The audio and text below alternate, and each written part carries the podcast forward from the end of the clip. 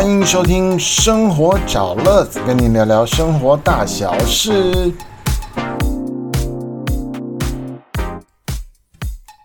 大家好，我是乐子，今天呢要跟您聊聊许多妈妈的辛苦，就是准备便当这件事儿。说起做便当啊，我第一个印象是在我幼稚园的时候。幼稚园，我今年都五十三了。好，那是四十几年的事情了。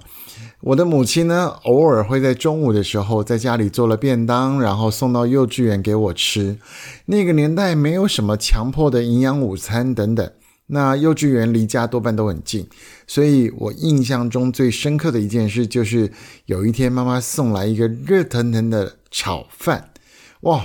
那个时候已经觉得那个就是妈妈的爱。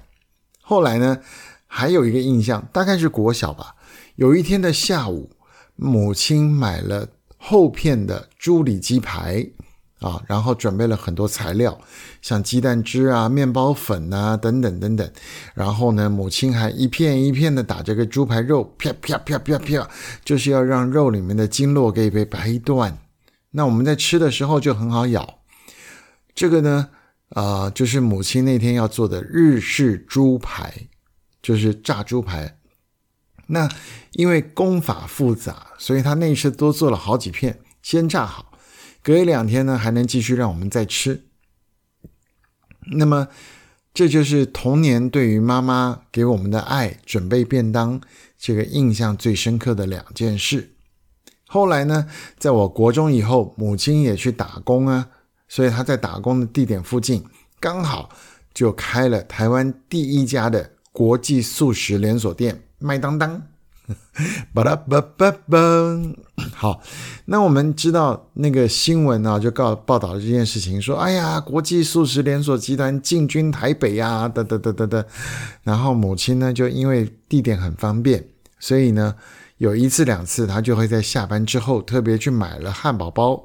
薯条回来给我吃，那那时候我也不懂妈妈的辛苦，才国中嘛，也不会特别了解到这个汉堡有多美味，就知道说妈妈多花了很多钱去买了所谓的西餐给我吃。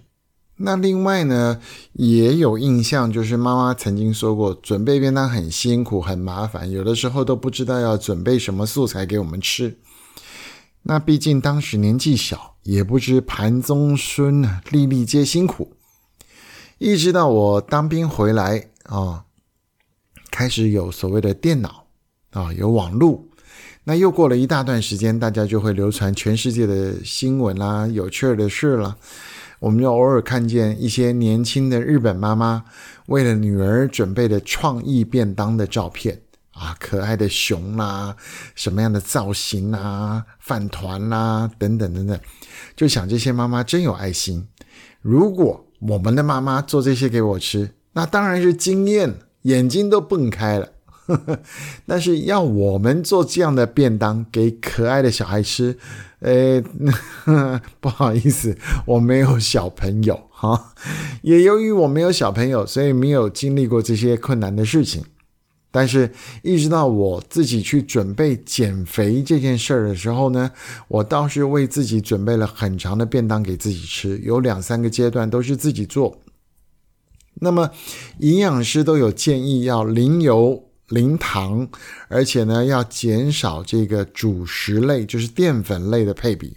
所以面、饭啊这些都要尽量少，面包也是。那我就用了。穿烫的方式为自己来准备便当。一开始呢，就主要只有用盐巴调味。那么后来有一些菜用了一些酱油，但是吃久了一定会腻嘛，因为统一的口味没有什么创新变化，所以腻了之后就必须去找方法。那么在台湾的料理里面呢，沙茶酱也是大量的被引用，所以偶尔也会用一些沙茶酱去做烫青菜的调理。这在我们的街边店也常常被使用嘛，对不对？那一直到近几年呢，啊，台湾就有引进了所谓的香港的 XO 酱。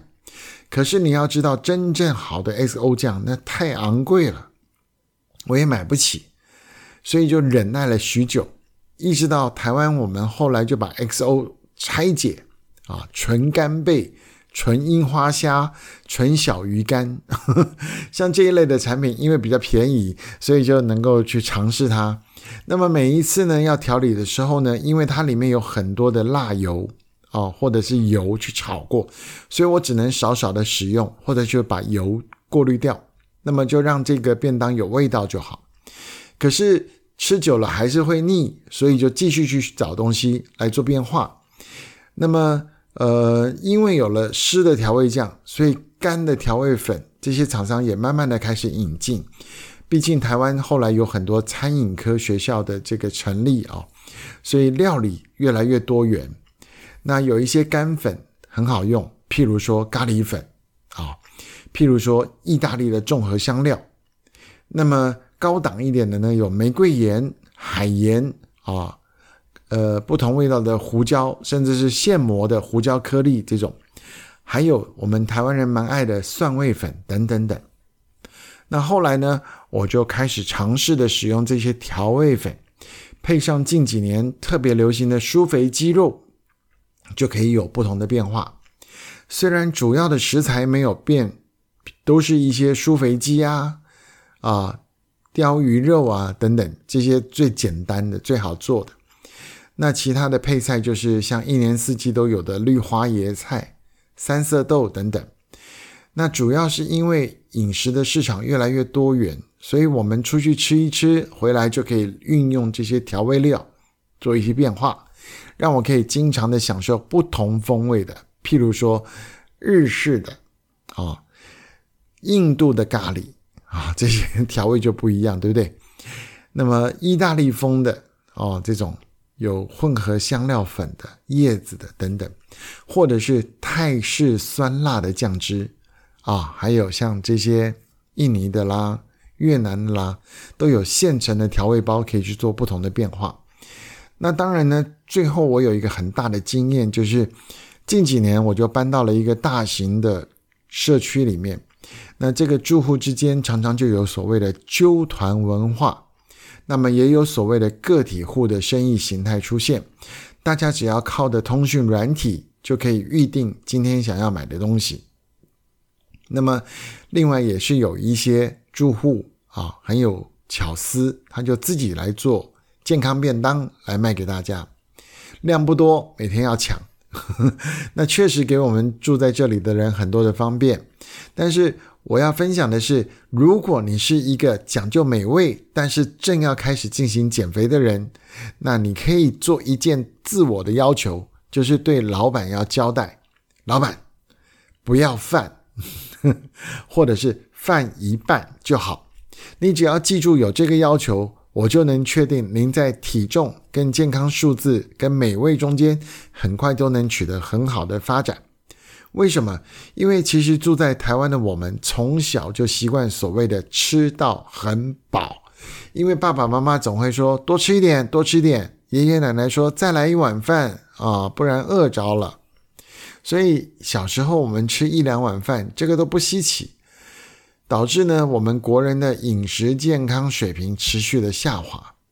我不是说吃饭不好，我要说的是吃适量就好。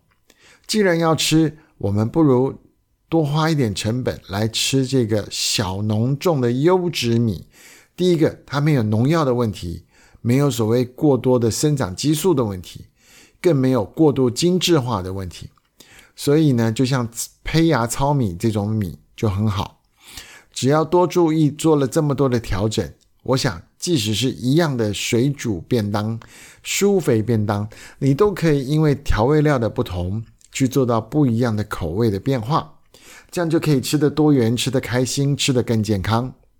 好了，今天的生活找乐子，跟您聊聊便当怎么变化，就说到这里了。下次我们再见喽，拜拜。